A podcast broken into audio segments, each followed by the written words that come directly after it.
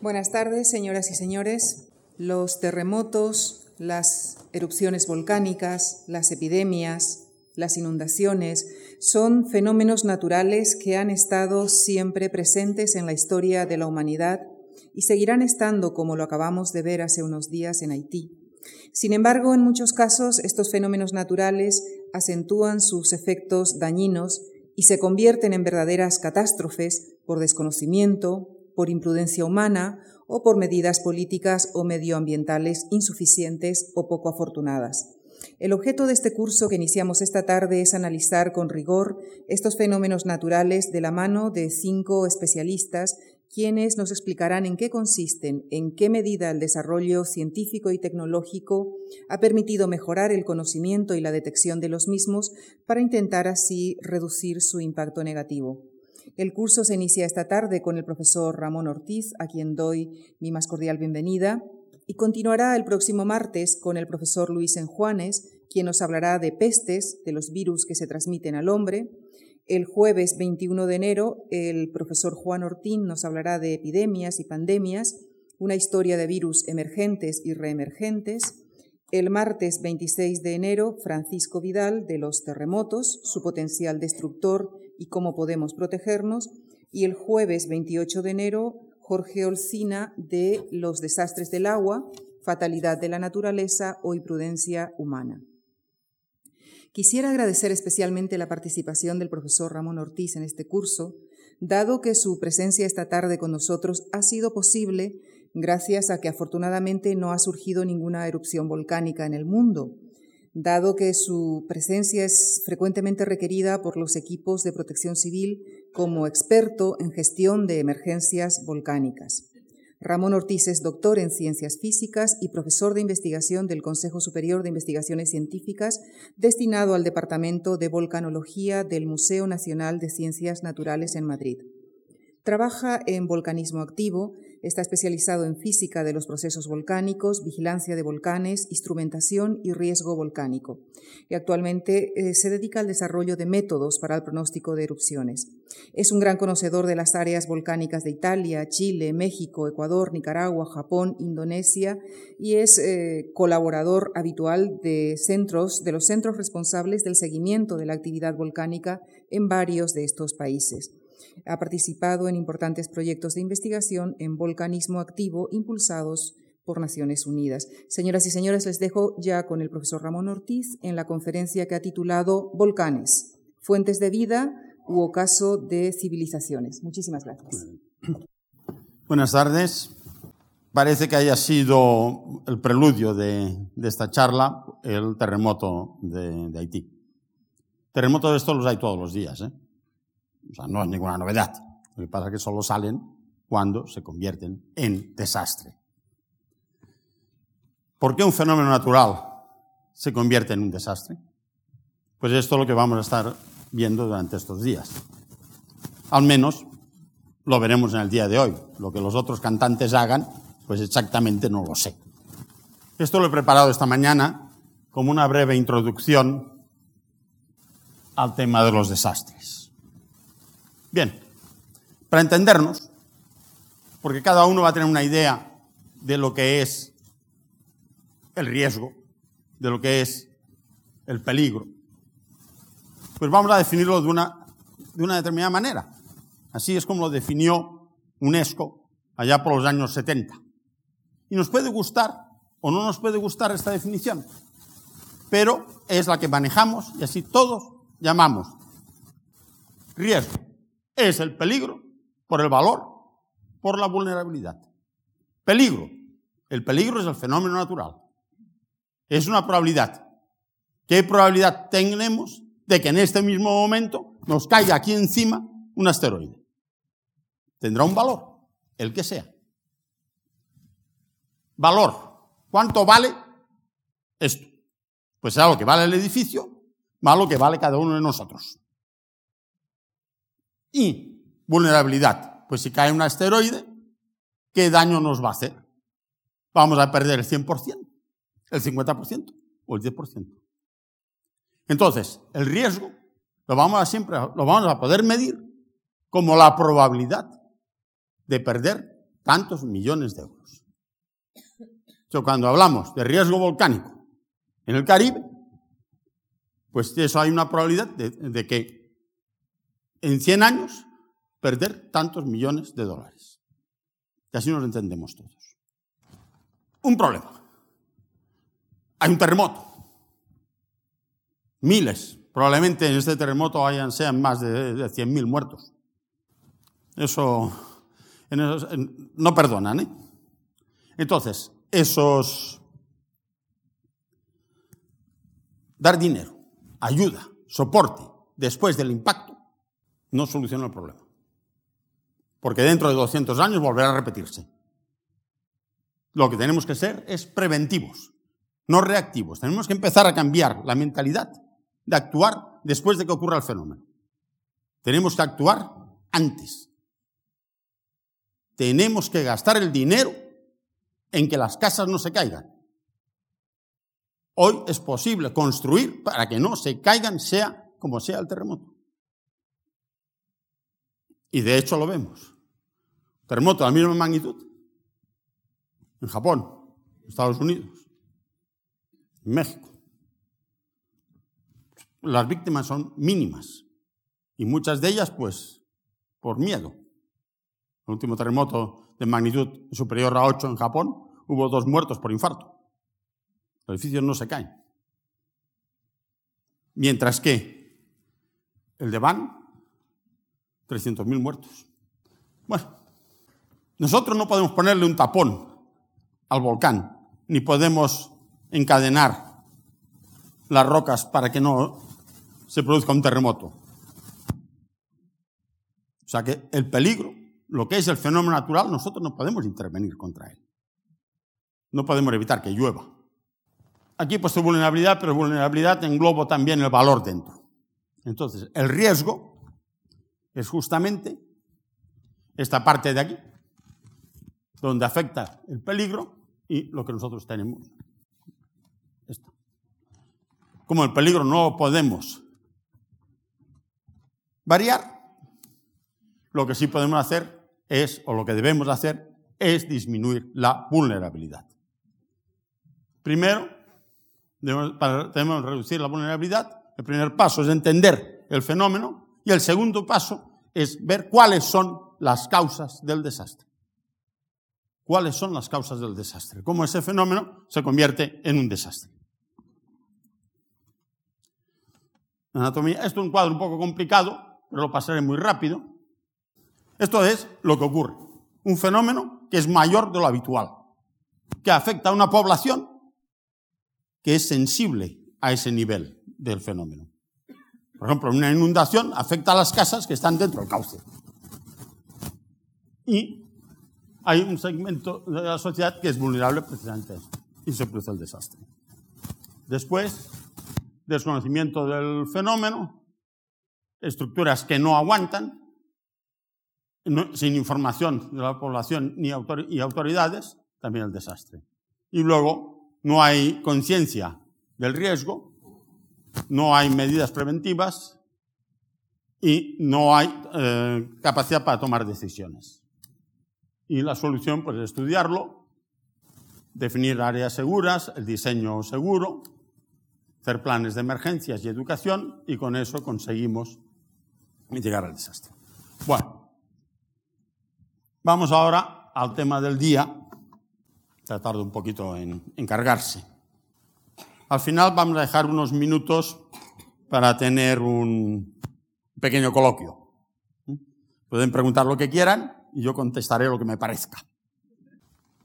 Bien, unas pisadas, como cuando vamos por la playa, unas pisaditas.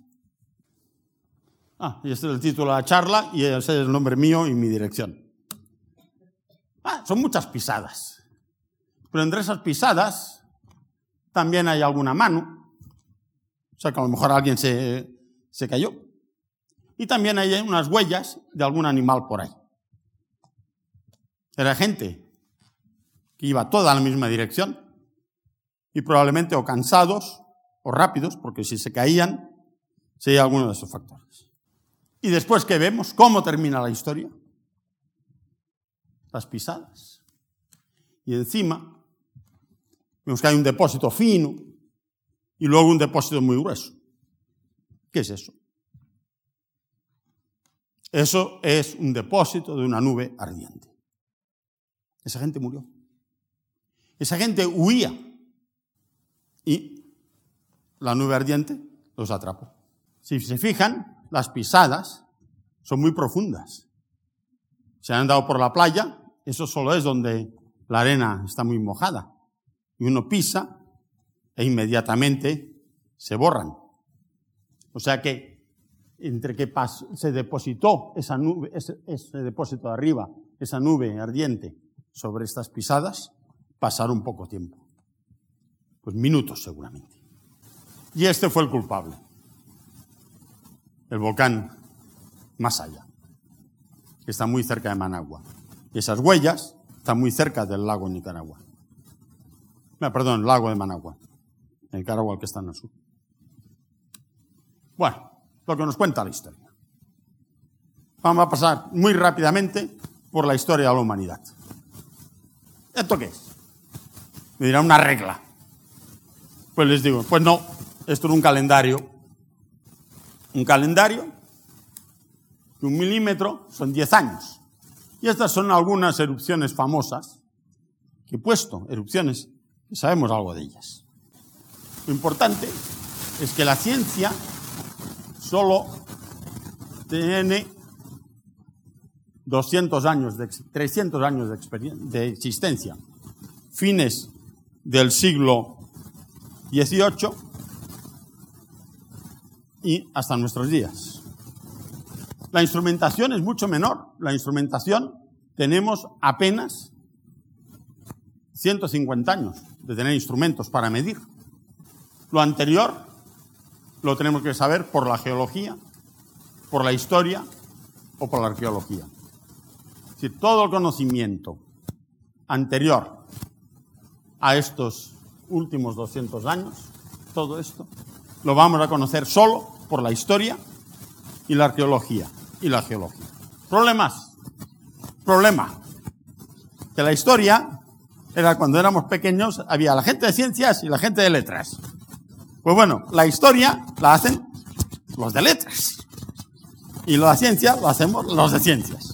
Entonces, ¿qué ocurre? Que los de letras les gusta mucho contar estas cosas religión, el ejército, toda la historia nos cuenta batallas y tal, el comercio, justicia, ocio incluso.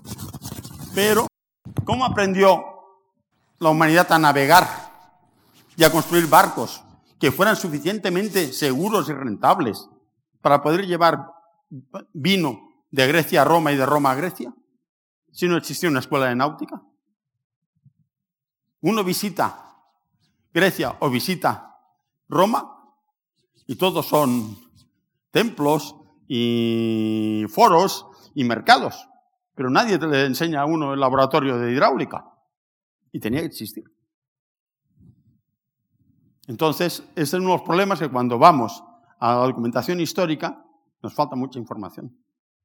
Porque no se ha trabajado esos aspectos.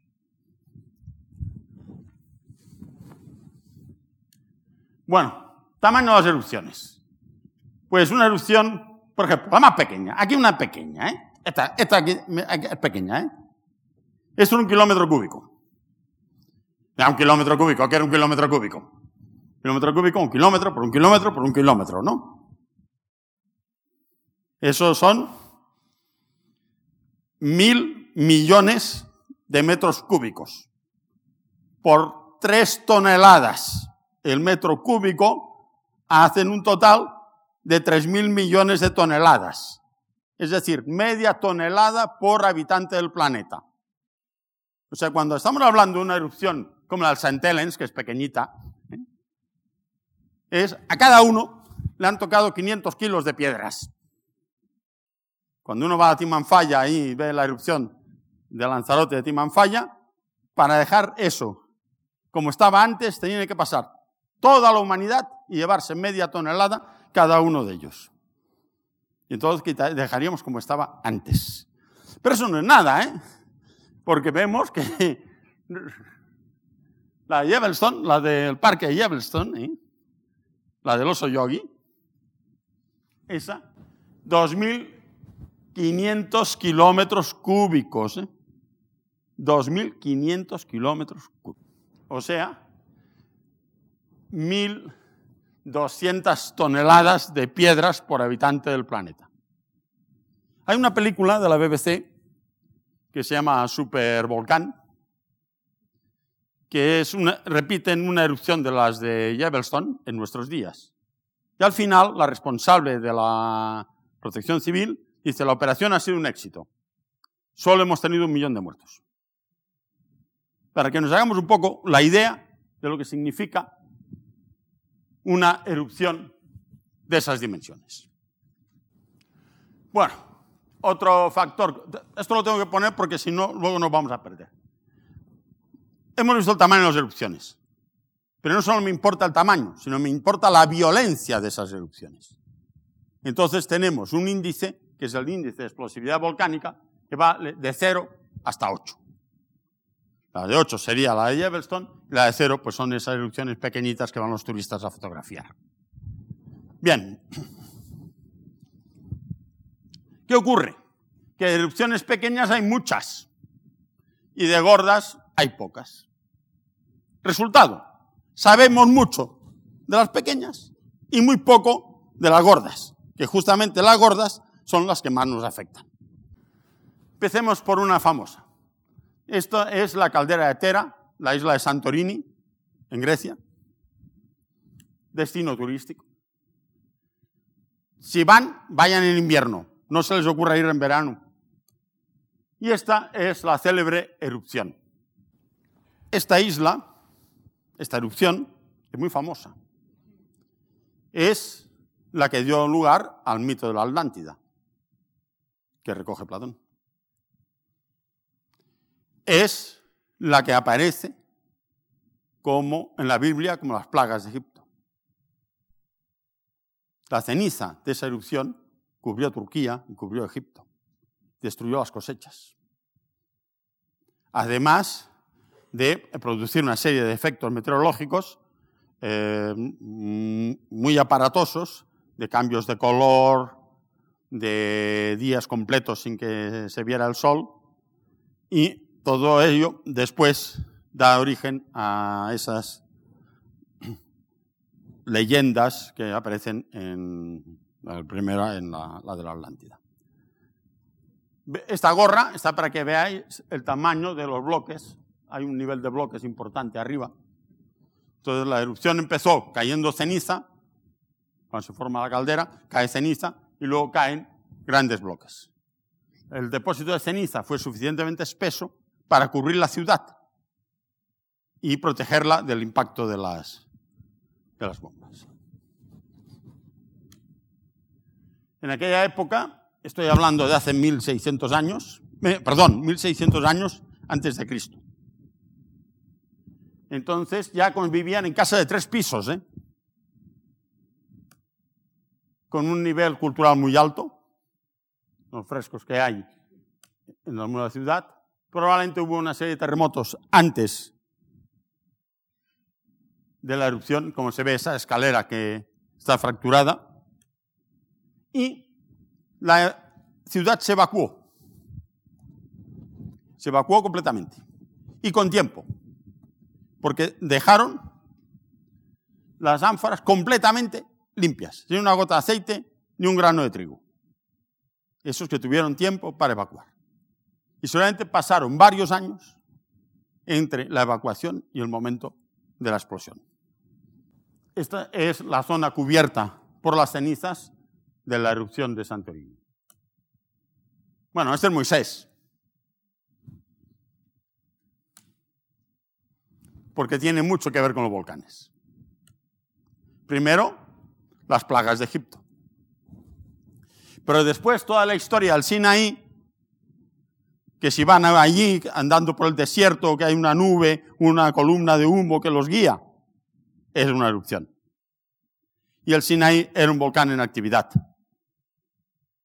En la zona hay muchos volcanes recientes y en el Sinaí, en el actual Sinaí, que se supone que no es el que era, el que era hay obsidianas, frescas. O sea que es un volcán explosivo que tuvo una actividad hace relativamente muy poco tiempo. Y las fechas vienen bien entre la erupción de Tera, que la tenemos bien em, datada, que fueron 1645 años antes de nuestra era, y el éxodo, que está entre en los 1800 y 1200. Bueno, el Vesubio, evidentemente, si hablamos de desastre, no podemos hablar, dejar el Vesubio. Pompeya.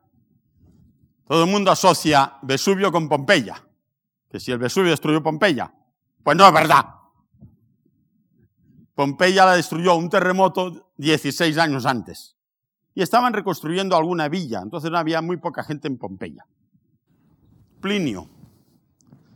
Plinio es el que organiza la gestión el que lleva la gestión de la crisis volcánica del Vesubio del año 79. Y la dirige desde el, cabo Miseno, desde ahí manda la flota a evacuar las poblaciones próximas al Vesubio. En particular, pues, los pocos que habían en Pompeya y, sobre todo, la población de Herculano. Los muertos en Pompeya están como durmiendo, porque esos muertos fueron después de la erupción y murieron por CO2. Entonces el CO2, uno que está en ambiente de CO2 se siente cansado, se sienta, está, hay más CO2 porque el CO2 es más pesado que el aire, se siente más cansado y se echa a dormir y ya no se despierta. Herculano, vemos la ciudad romana y detrás el Herculano actual y al fondo el Vesubio. Herculano, la excavación. Herculano está mucho mejor excavado que Pompeya, porque se ha excavado en pleno siglo XX, mientras que en Pompeya las excavaciones empiezan en el siglo XVIII. Se han encontrado muy pocos muertos, unos 30 cadáveres, y se han encontrado todos en el puerto. Probablemente gente que no quiso evacuar y esperó hasta el último momento, y entonces ya no hubo tiempo. Este era el Serapio, un mercado romano, que Aquí se ven las columnas, la zona esa gris, todo eso estaba bajo, bajo el agua. Y en 1600 empezó a salir del agua, a levantarse. En aquellos momentos eso era dominio español, le van al gobernador y la respuesta, la típica, aquí no pasa nada, lo típico. Al día siguiente, patapum, y aquí está muy divertido, porque se ve la explosión, ahí hay un señor que sale volando, una casa, un perro, se ve en la parte alta. Bien, pues cuando vayan por Puzzoli no se les ocurra decir que aquí no pasa nada. Bueno, 1631. Seguimos con el dominio español y el Vesubio empieza a dar la lata. Entonces la gente que vive cerca del Vesubio se va hacia Nápoles a pedir ayuda. Claro, eran pobres y sucios e incultos. Entonces los señoritos de Nápoles dicen, cha, cha, cha, cha, cha, aquí no. Y no los dejaron entrar. Y a mañana siguiente estaban todos muertos.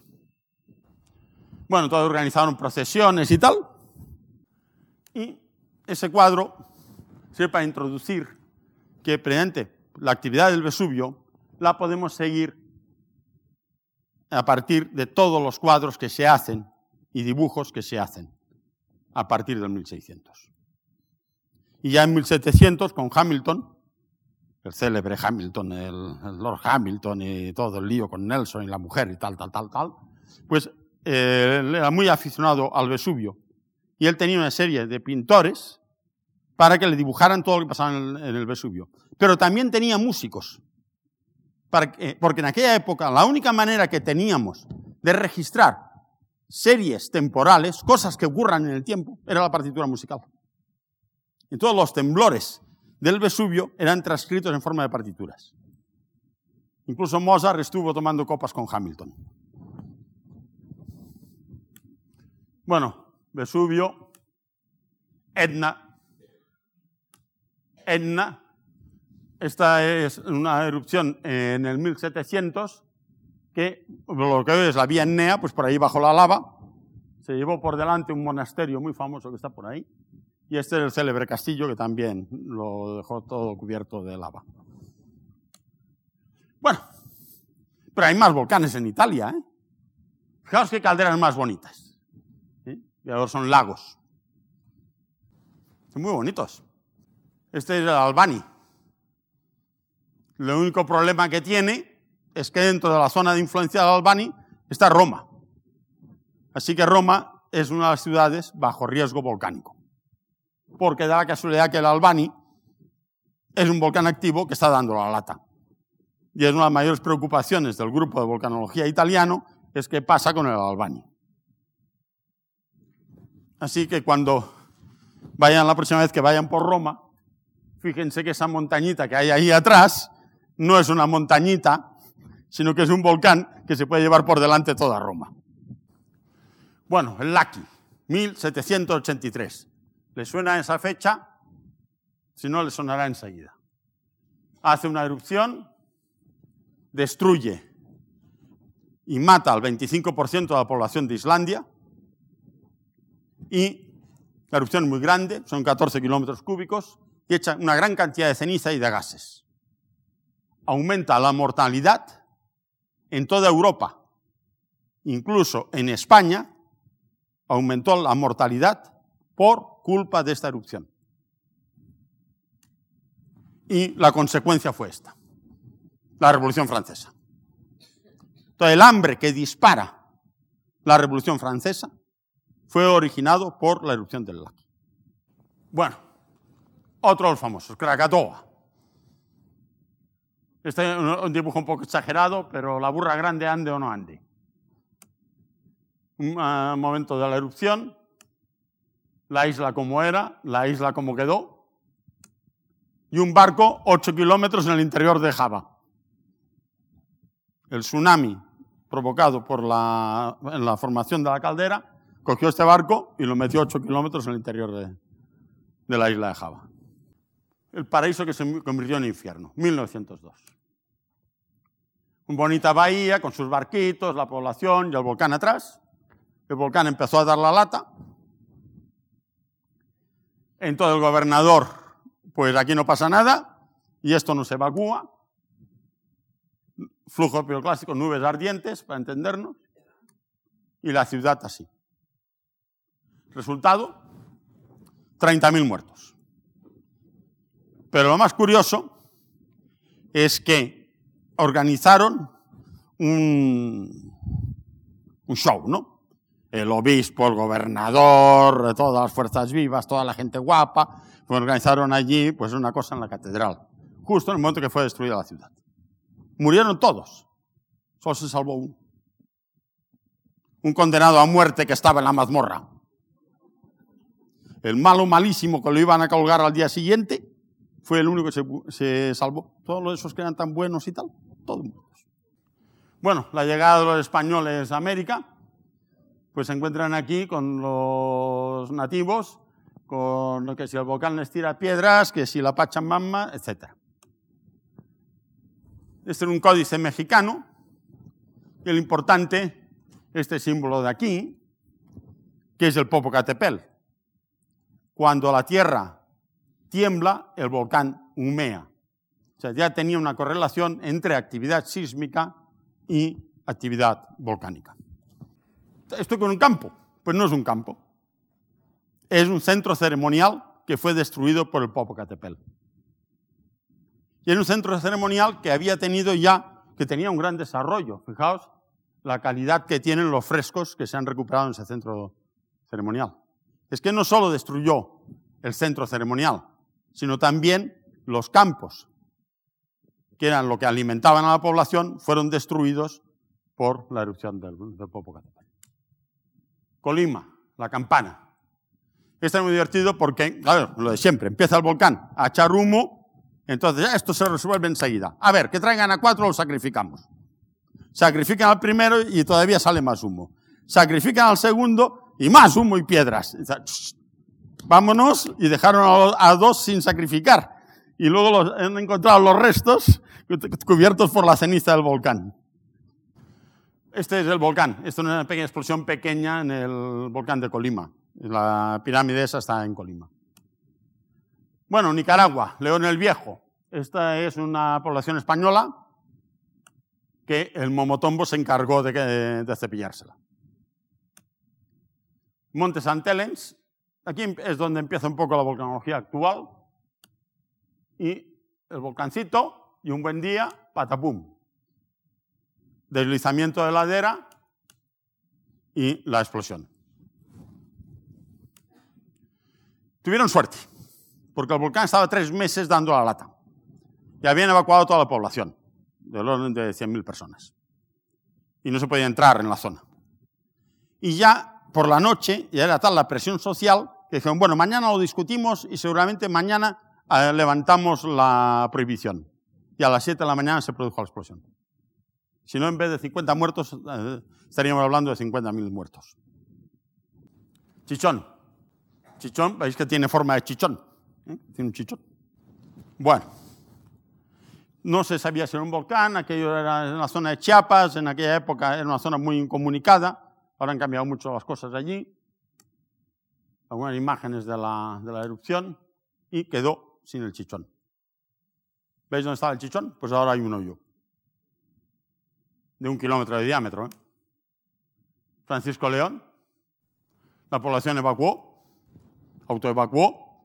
Entonces, en aquella época la volcanología no era lo que es la volcanología actual, entonces se tomó una decisión mala. La erupción ya está terminando, ya no va a ir a más. Y entonces fue cuando se produce la gran explosión y los mató a todos. Más de 2.000, más de 2000 muertos, es el momento de la evacuación. Aquí se ve bien el problema que hay de evacuar en el momento que ya ha empezado la erupción. Ya ha caído ceniza, entonces la ceniza es peor que el hielo, más resbaladiza, y ya veis que ahí ha habido ya un accidente y ya ha quedado cortada la vía. Igualmente la caída de bombas, pues los puentes son destruidos, caída de ceniza. En naranjo se ve que solo quedan las paredes alineadas en la dirección en la que pasó el flujo. Y ahora pues hay un, una danza que recuerda la historia de esa erupción. Esto es importante, porque la población pierde la conciencia histórica del desastre, el desastre volverá a afectarla. Hay que impedir que se olviden esas cosas. Son cosas que ocurren cada 200 años. Entonces, hoy es muy difícil mantenerlo. Porque ya antes, pues la tradición oral del abuelo que entretenía al niño y le contaba batallas, pero hoy con la maquinita de jugar, Nevado Ruiz, 1985. Una erupción pequeña, vemos el cráter, aquí hay un poco de ceniza y ha fundido la nieve que había arriba. Eso, esa nieve fundida aumentó el caudal del, del río empezó a arrastrar cenizas y se formó lo que nosotros conocemos como un lahar. Es como una avalancha de lodo, pero muy denso. Y aquí había un pueblo. Total, 30.000 muertos. ¿Qué pasó? Porque científicamente sabía lo que iba a pasar. Estaba hecho un mapa de peligros. Protección Civil dio las órdenes por tres veces a las 4 de la tarde y a las 7 de la tarde. Y la destrucción del pueblo fue a las 11 de la noche. Pero las autoridades locales no entendieron el mensaje. Dicen, bah, los señoritos de Bogotá o los extranjeros esos que vienen por ahí, ¿qué sabrán ellos de lo que es nuestro río? Todos muertos. Pinatubo. Este volcán fue bueno. La base americana,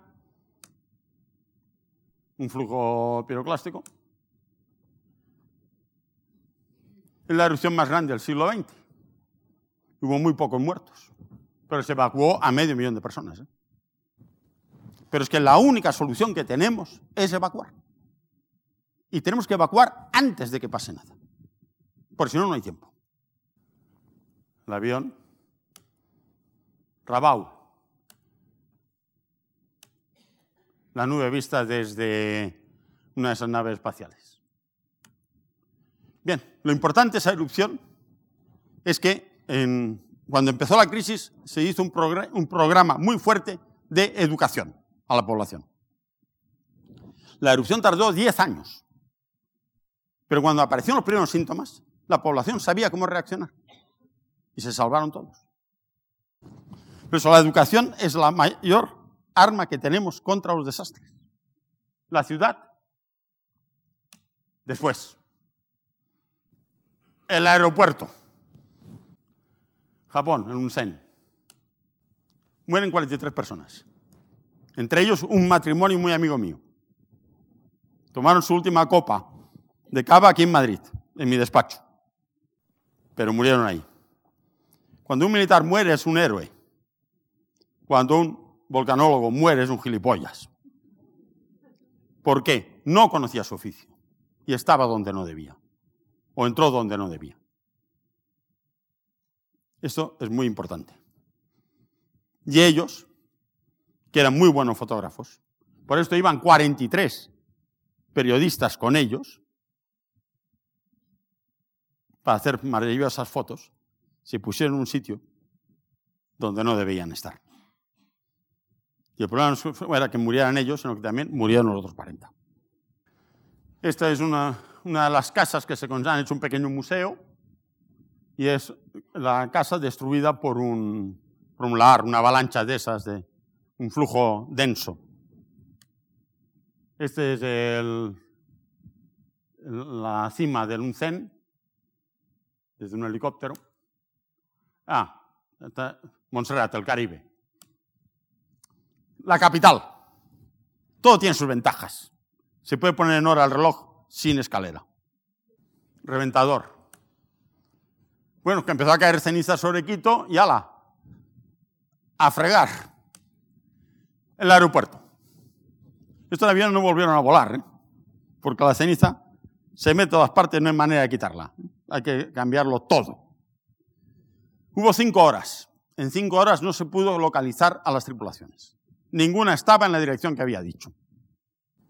El aeropuerto. Les habla el capitán. Tenemos un pequeño problema.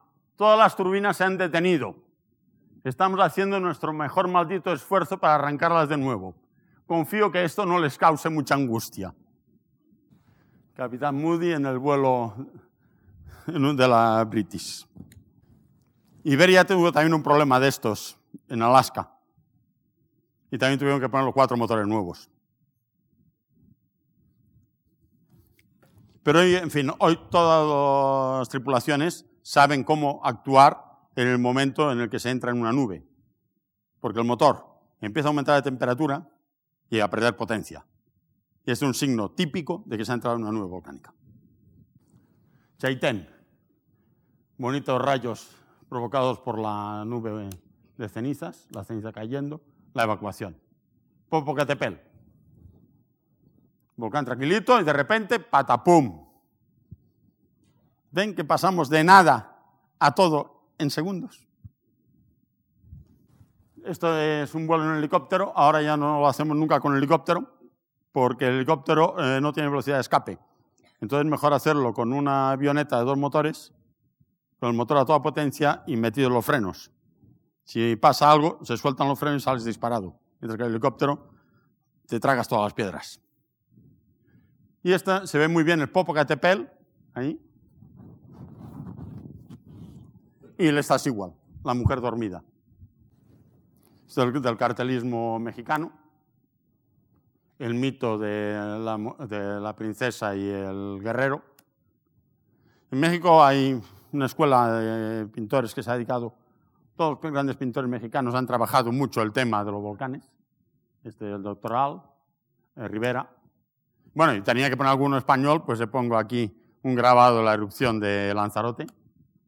Bueno, hasta aquí las historietas y ahora brevemente, ¿qué es lo que hacemos? Pues conocer el volcán para saber qué va a hacer cómo va a avisar, con ello podemos hacer mapas de peligros, con ello podemos montar la red de vigilancia, el árbol de eventos, es decir, qué cosas puede hacer y en cuánto tiempo, el plan de emergencia y la gestión. El problema es este. Mirad qué bonito paisaje, un paisaje muy bonito con su nieve y todo, y en 24 horas la explosión.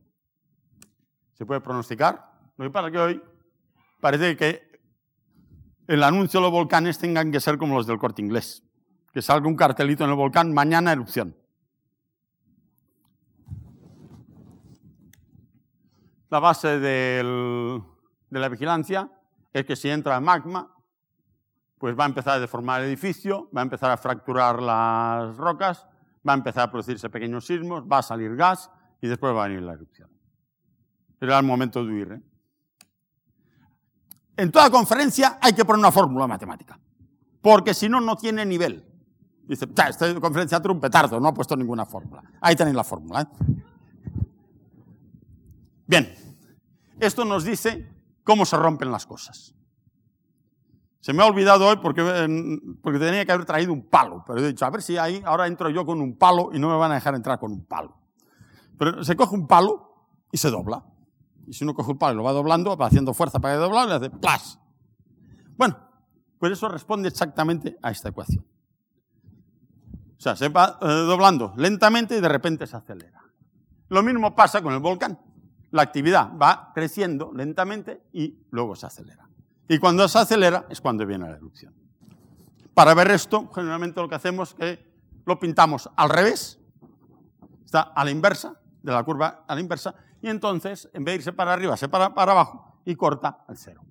Y el momento de cortar al cero es el momento de la erupción y el momento de celebrarlo. Por ejemplo, Tungurahua en el 2008, en el 2003. Este es el sismograma, hay un terremoto. Evidentemente era un terremoto de cinco y pico, tembló todo, se armó el gran follón y yo seguía durmiendo porque a mí me da igual. Me tuvieron que venir a sacar de la cama.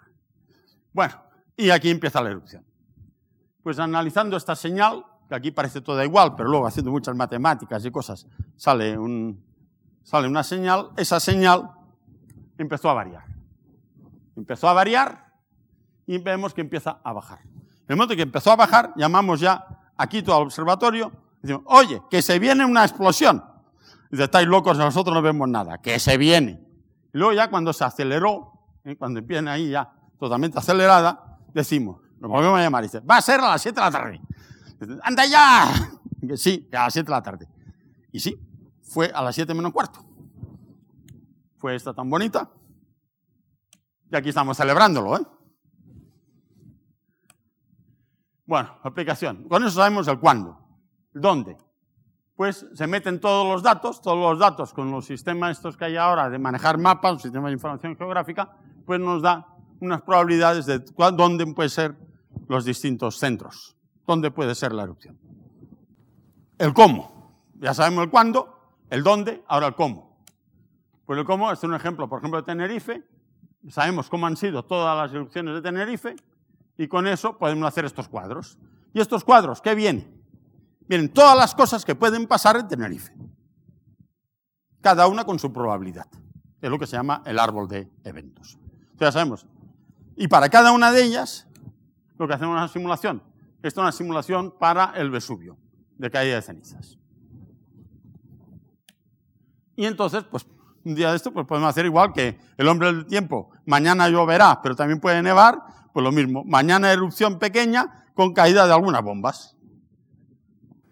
Bueno, y ahora viene, ya hemos visto todo eso, ahora viene la toma de decisiones, que es quizá lo más complicado, que es la actuación. Primero, dicen, bueno, sabemos que un volcán va a hacer erupción. Tengo yo todos mis datos, cojo mi carpeta y me voy a ver a alguien. ¿A quién? Voy a tener que ir a ver pues, a algún político con mi carpeta bajo el brazo o a los de protección civil. Y lo primero que hacen es poner cara de gaba. ¿Qué? cómo ¿Que vamos a tener una erupción en una semana? Pues sí, mire, estos son los datos, no sé qué, no sé cuántos y tal. Pues no se lo creen. Entonces generalmente buscan ellos a su propio experto. Entonces se traen a uno que no tiene ni idea. Entonces, a lo mejor hay suerte y dice, jo, sí que está feo y se va pero a lo mejor decide tomar el mando y entonces ya la tenemos, ya la tenemos armada. El problema es que la toma de decisiones, si yo la hiciera aquí, ya no me equivoco, tengo el 100% de seguridad. Pero ya no hay tiempo. Yo tengo que hacer la toma de decisiones aquí. Y cuanto más tiempo necesiten para evacuar, antes lo voy a hacer y antes me voy a equivocar. Sí, es que cuando empieza la cosa a ponerse fea, desaparecen todos y solo queda la población corriendo. ¿eh? Es un criterio. Yo puedo hacer una, una probabilidad para los distintos fenómenos que estoy viendo de cuánta gente va a morir en el próximo mes por culpa del volcán. ¿Uno? ¿Diez? ¿Cinco? ¿Mil? ¿Veinte? Y entonces hago esta curva. Esta es la curva para Montserrat, que lo hemos visto antes. Y en morado era como estaba la situación en diciembre. Entonces fueron evacuando a la gente. Y a medida que van evacuando a la gente, pues la curva va bajando. O sea, hay menos probabilidad que muera nadie. O sea, más, voy bajando la probabilidad de que haya muertos. Y pintamos esa raya. Esta raya es los muertos que asume la sociedad. La sociedad asume unos muertos por tráfico.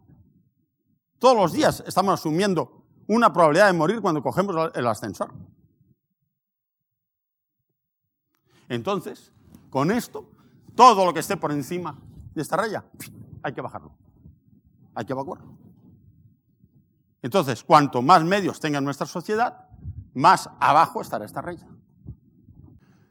Por ejemplo, para la zona del Vesubio, estamos hablando de una evacuación de 600.000 personas, la decisión de evacuar se toma cuando tenemos el 10% de probabilidad de que, de que venga la erupción. Con solo el 10% de probabilidad se toma la decisión de evacuar a 600.000 personas. Y es porque para garantizarlo más ya no tenemos tiempo de sacar a 600.000 personas. Problema de toma de decisiones, si el volcán es bueno, hará erupción después de evacuar, o inmediatamente se parará, o dará la lata durante 10 años y luego hará erupción como el Rabau, o como Lombali, que se pegó 10 años y luego no hizo nada. Bueno, esto es como van, lo que se va haciendo cada día, se va haciendo el pronóstico para los días siguientes, y en rojo es mm, el camino que ha ido eligiendo el volcán. Bueno, la aplicación del plan de emergencia, comunicación a la población.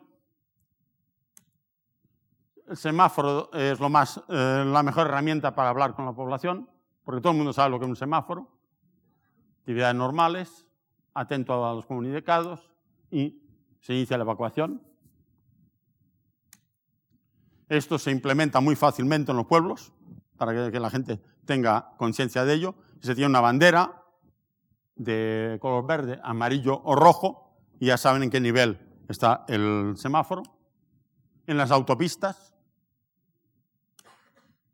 puntos de concentración para las evacuaciones, el mapa, mapas para la gestión de la emergencia, un momento de la evacuación en el Popo en el 2000, y lo que no debiéramos hacer, esto era un paraíso, pero igual deja de serlo. Los comunicados de la televisión y la prensa, que generalmente dicen cosas que nadie entiende. Eso no tiene ningún sentido. Y esto es, está copiado textualmente. ¿eh? La perturbación magmática de origen profundo es una frase copiada textualmente. ¿Será el volcán? Y entonces siempre viene alguien que nos dice que nuestros ancestros dijeron que ahí no pasaba nunca nada. Pero hoy la gente se informa porque tiene otros medios para informarse. Esto es típico en una crisis. Esta fue en el Copahue, en la frontera entre Chile y Argentina. Esta en Italia. Y esto es Vulcano, que la policía está tachada. Porque el policía está para luchar contra el terrorista, contra la mafia, que lo maten a tiros, pero no que lo mate el volcán. Si está en un sitio donde el volcán lo puede matar, le tienen que pagar un plus. Como no le pagaron el plus, pues cerraron la comisaría. Y entonces en la isla de Vulcano no hay comisaría. Están en la isla de al lado y de vez en cuando pasan por ahí a dar una vuelta. Bueno, la diosa Pelé, es de Hawái, el pillán, el, chileno. Y esta foto es simplemente la foto de la erupción al revés. El demonio del Krafla, en una laguna de, de lodo hirviente. ¿Eh? El Snoopy. Solo le hemos pintado los ojos. ¿eh? En Stromboli. Pero en el Popo también nos salió el Snoopy. Y este cuadro famoso, ¿verdad? Es la erupción del Krakatoa. Estos colores y este pánico fue debido a, las, a cómo se quedó el, el cielo cuando la erupción del Krakatoa. En. Sí. Munch. Munch. Y felices erupciones. Bueno, pues si les ha gustado esto, esta guía didáctica riesgo volcánico entran en protección civil España y en la documentación ahí la encuentran y la pueden descargar. Y está um, fácil de leer. Bueno, pues no sé cómo andamos de tiempo. Bien, pues a ver si me preguntan algo que no me sepa.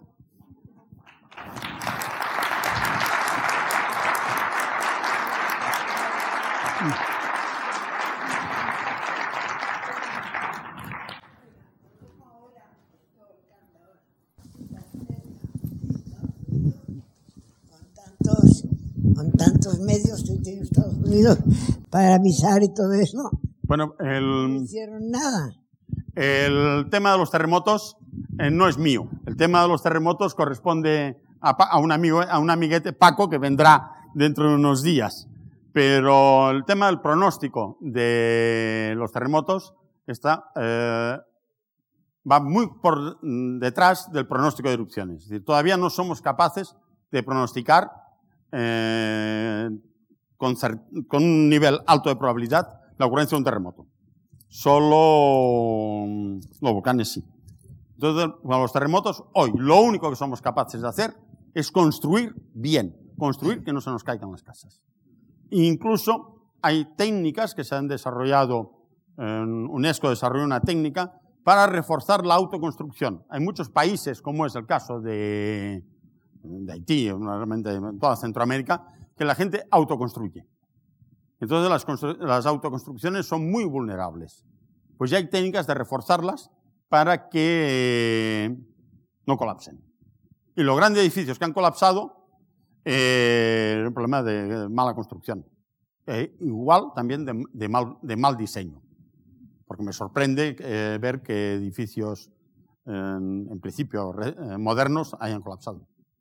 Eso que la construcción era muy mala y los proyectos peores, desde el punto de vista ingenieril. Sí, el, el aquí. Ah, vale, vale, vale, vale. Sí, en la, en la actualidad están todos los políticos, eh, desde, mi, desde, mi, punto de vista, bastante obsesionados con el tema del, del CO2, del cambio climático y todo esto, cuando vemos que realmente basta con un par de erupciones de estas y la cantidad de CO2 sumado bueno, a todos los temas de la cantidad de CO2 que salía del océano, etcétera, pero que hasta qué punto, por mucho que el hombre se preocupe por reducir determinadas, eh, determinadas emisiones, basta con lo que he dicho antes, basta con la erupción de uno de estos pares, de uno de estos volcanes y. Bueno. Y, y, y ¿qué hacemos? Sí, ¿qué hacemos? Eso, pues como los dinosaurios, extinguirnos. El, el, tema es que esas erupciones grandes, esas grandes erupciones que son las que pueden inducir cambio climático a larga, de larga duración, ocurren con, una, con unos periodos de retorno enormes. Entonces, la probabilidad de que nos caiga una erupción de estas a corto plazo es eh, muy pequeña. De hecho, esas erupciones se han provocado, pues varias extinciones en masa están relacionadas con la ocurrencia de esas grandes erupciones, sobre todo los volcanes de Trap, como puede ser el de Cannes, puede ser el de Columbia, todas esas grandes erupciones provocaron un cambio climático importante y, extinción de especies. Lo del cambio climático inducido por el hombre, mm, pues, ¿qué quieres que te diga? Mm, de momento me parece que la influencia del hombre es pequeña. Lo que pasa es que eh, tenemos que procurar que no siga aumentando exponencialmente. Moderarla, pero que no es demasiado preocupante para mí, para mí comparado con lo que hace un volcán de estos. Siempre digo que, por ejemplo, hay tanta preocupación con las centrales nucleares y habría que multar al volcán Erebus, que está en la Antártida, pero que emite más eh, gases radioactivos, en su penacho emite una cantidad de elementos radioactivos eh, muy superior al, máximo autorizado. Tendríamos que, que multarlo ha dicho que los volcanes, en concreto el de Islandia de 1783, había sido el causante. El causante indirecto, claro, porque lo que provoca es el hambre en toda Europa. Y ya, eh, entonces cae en una zona ya eh, con muchos problemas sociales y eso ya, por así decirlo, acentúa esa, la, la revolución.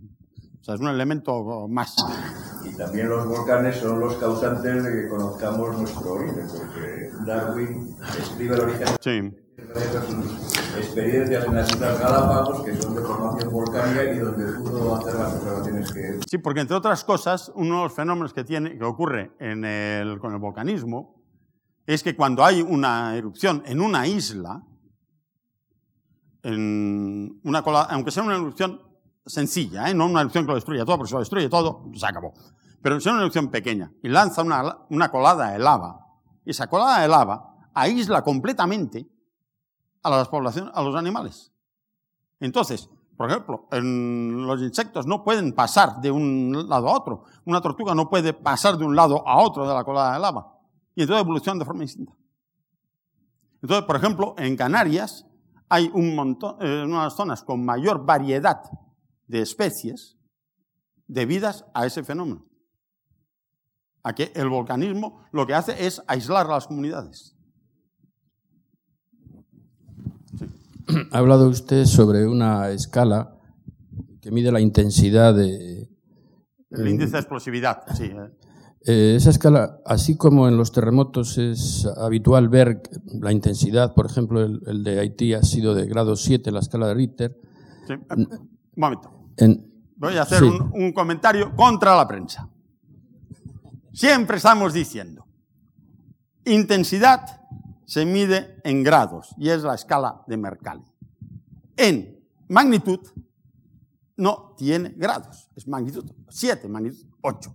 Y la magnitud está directamente relacionada con la energía del terremoto. Energía medida ¿eh? Se podría medir con un batímetro. Ahí uno va, 37. Mientras que la intensidad es el efecto del terremoto. Si es de no lo siente nadie, lo sienten los gatos, se mueve un plato, lo siente la vieja, se rompe una chimenea, tal, tal, tal, tal. Se cae en la casa, se caen todas las casas, se mueven las montañas, se caen las montañas. Esa es la escala de intensidad de Mercalli. En, los terremotos medimos siempre en magnitud porque es lo que podemos medir con el sismógrafo. Entonces, bueno, magnitud 8, un 8 ha sido. Pero quizá venga a la baja porque las magnitudes suelen venirse a, menos con el tiempo. Entonces, en el terremoto, yo puedo dar la magnitud, porque la mido como un instrumento. Mientras que el volcán, la energía es fácil de medir, porque es el volumen de magma por la diferencia de temperaturas por el calor específico. Esa sería la energía de esa erupción. Pero ¿cuál es el problema? Que no es lo mismo que la suelten en dos horas que en diez años. Por eso, en la escala del índice de explosividad es un poco subjetivo. Es un poco la altura a la que llega la columna eruptiva. Una columna de un kilómetro, de 10 kilómetros, de 40 kilómetros. ¿Cómo era esto lo, que, nos lo que preguntaba? Sí, quería, la, verdad que quería eh, consultarle si la medición de, esa escala o la creación de esa escala es, del modelo, es del modelo de, Richter o de, o de Mercalli. es, una escala... si es logarítmica o no lo es. Sí, pero mm, con muchos elementos de tipo que hay que estimar subjetivamente. O sea, más próxima a la de Mercalli porque el, problema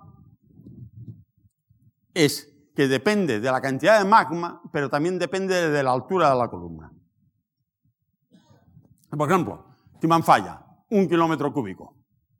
Índice de explosividad, uno. Porque la, la erupción duró seis años.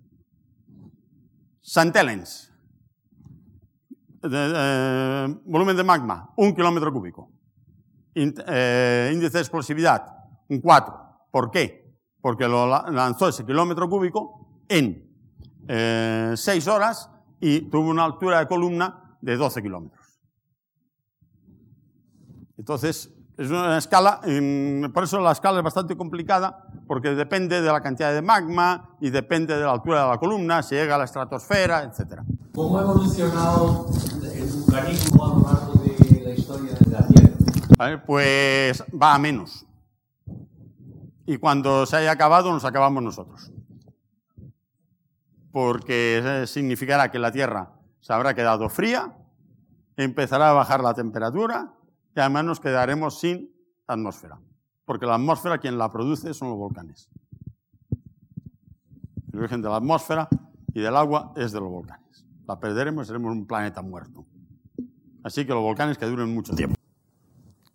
¿Más? Bueno, pues si no hay más, que se lo pasen bien en los próximos días y...